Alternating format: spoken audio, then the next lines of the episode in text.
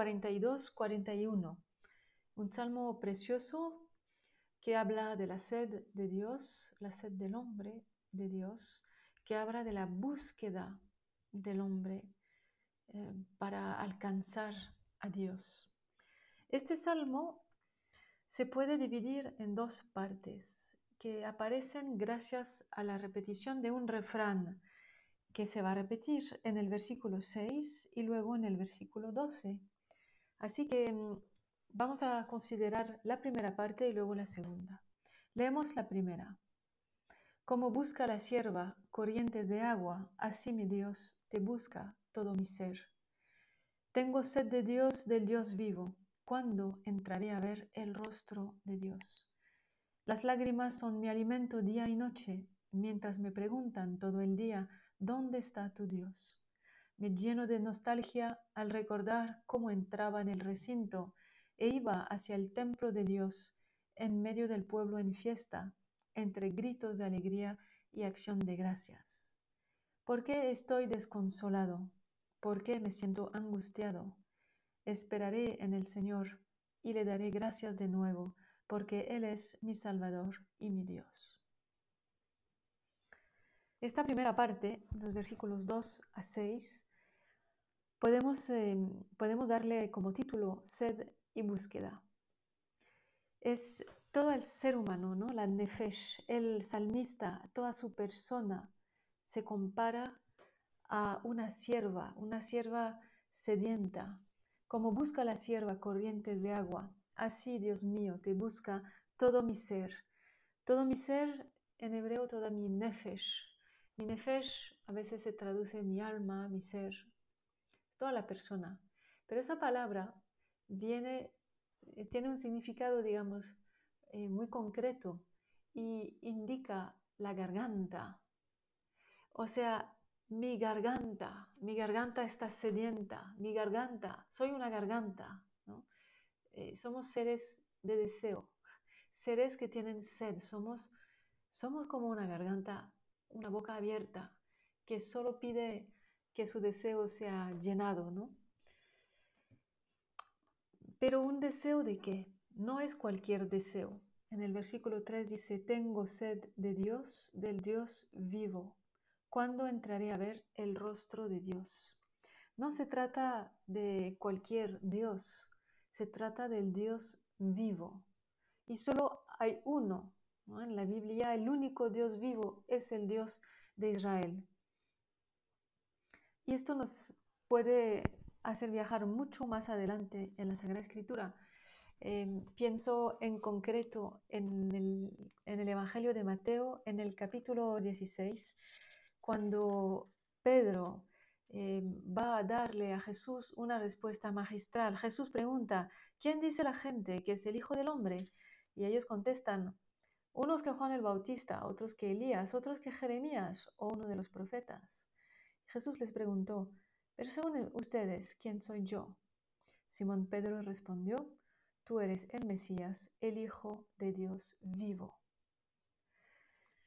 Y también un poquito más adelante en el Nuevo Testamento, en el Evangelio de Juan, en el capítulo cuarto, cuando Jesús se encuentra frente a la samaritana, le dice, si conocieras el don de Dios, ¿quién es el que te pide de beber? Sin duda que tú misma me pedirías a mí que yo te daría agua viva. Agua viva, porque estamos en ese, ese Salmo 42, ¿verdad? Que habla de la sierva sedienta. Contesta la mujer, Señor, si ni siquiera tienes con qué sacar el agua y el pozo es profundo, ¿de dónde vas a sacar esa agua viva? Nuestro padre Jacob nos dejó este pozo, del que bebió él mismo, sus hijos y sus ganados. ¿Acaso te consideras más importante que él? Jesús le contesta, todo el que bebe de esta agua volverá a tener sed. En cambio, el que beba del agua que yo quiero darle, nunca más volverá a tener sed porque el agua que yo quiero darle se convertirá en su interior en un manantial que conduce a la vida eterna. Realmente la temática del agua atraviesa toda la historia de la salvación, todas las meditaciones de los creyentes, desde el, salmista hasta los mismos evangelistas. Tengo sed de Dios y no cualquier Dios, como decíamos, sino del Dios vivo. ¿Cuándo entraré a ver el rostro de Dios? Luego sigue el Salmo y viene dominada por el tema de la ausencia de Dios. Dice el salmista, las lágrimas son mi alimento día y noche, mientras me preguntan todo el día, ¿dónde está tu Dios? La ausencia de Dios, ¿no? El gran dolor del salmista. Esa ausencia de Dios es un tema que también atraviesa, cruza el Antiguo Testamento. Por ejemplo, en Isaías 45, 15 dice el profeta, en verdad eres un Dios que se esconde, Dios de Israel Salvador. Eres un Dios que se esconde. ¿Dónde está tu Dios? Aquí qué está pasando en nuestro salmo, que el salmista es un hombre muy puesto a prueba, sufriendo. Se burlan de él, se lo humillan. ¿Dónde está tu Dios? Es una manera, manera de decir, ¿cómo es, ¿quién es tu Dios para que te deje en tal situación de tanta miseria, de tanta pena? Ah, tu Dios es un Dios débil, si no te puede dar más que esto. ¿Dónde está tu Dios? ¿no? Realmente es una manera de humillar al, pobre que, que está sufriendo hay que pensar que ese tipo de salmos probablemente se rezó, se escribieron mientras una parte del pueblo estaba en exilio en Babilonia. ¿Dónde está su Dios? nuestro Dios, el Dios de los babilónicos, es más fuerte que el tuyo, ya que nosotros hemos vencido, hemos ganado, los hemos invadido, los hemos exiliado. ¿Cuál es tu Dios que no es capaz de sacarte de ahí? Y sigue el salmista, versículo 5. Me lleno de nostalgia al recordar cómo entraba en el recinto e iba hacia el templo de Dios en medio del pueblo en fiesta, entre gritos y alegría y acción de gracias. El salmista lleno de nostalgia porque lo único que le queda es el recuerdo. Como recuerda, recuerda que esas fiestas de peregrinación a las que participaba, seguramente como todo judío o israelita fiel en ese tiempo, tres veces al año las fiestas de peregrinación subiendo a Jerusalén. Pero solo le queda el recuerdo de esto, la nostalgia de esto, la nostalgia de cuando subía a la casa del Señor, es decir, al templo. Recuerdo de la alegría, recuerdo de la acción de gracias. Subíamos entre gritos de alegría y acción de gracias, subíamos al templo, al monte Primero a Jerusalén, construida sobre un monte, luego al templo, construido en la parte más elevada del monte, y luego al Santo de los Santos, al que se accedía por unos escalones. Nostalgia.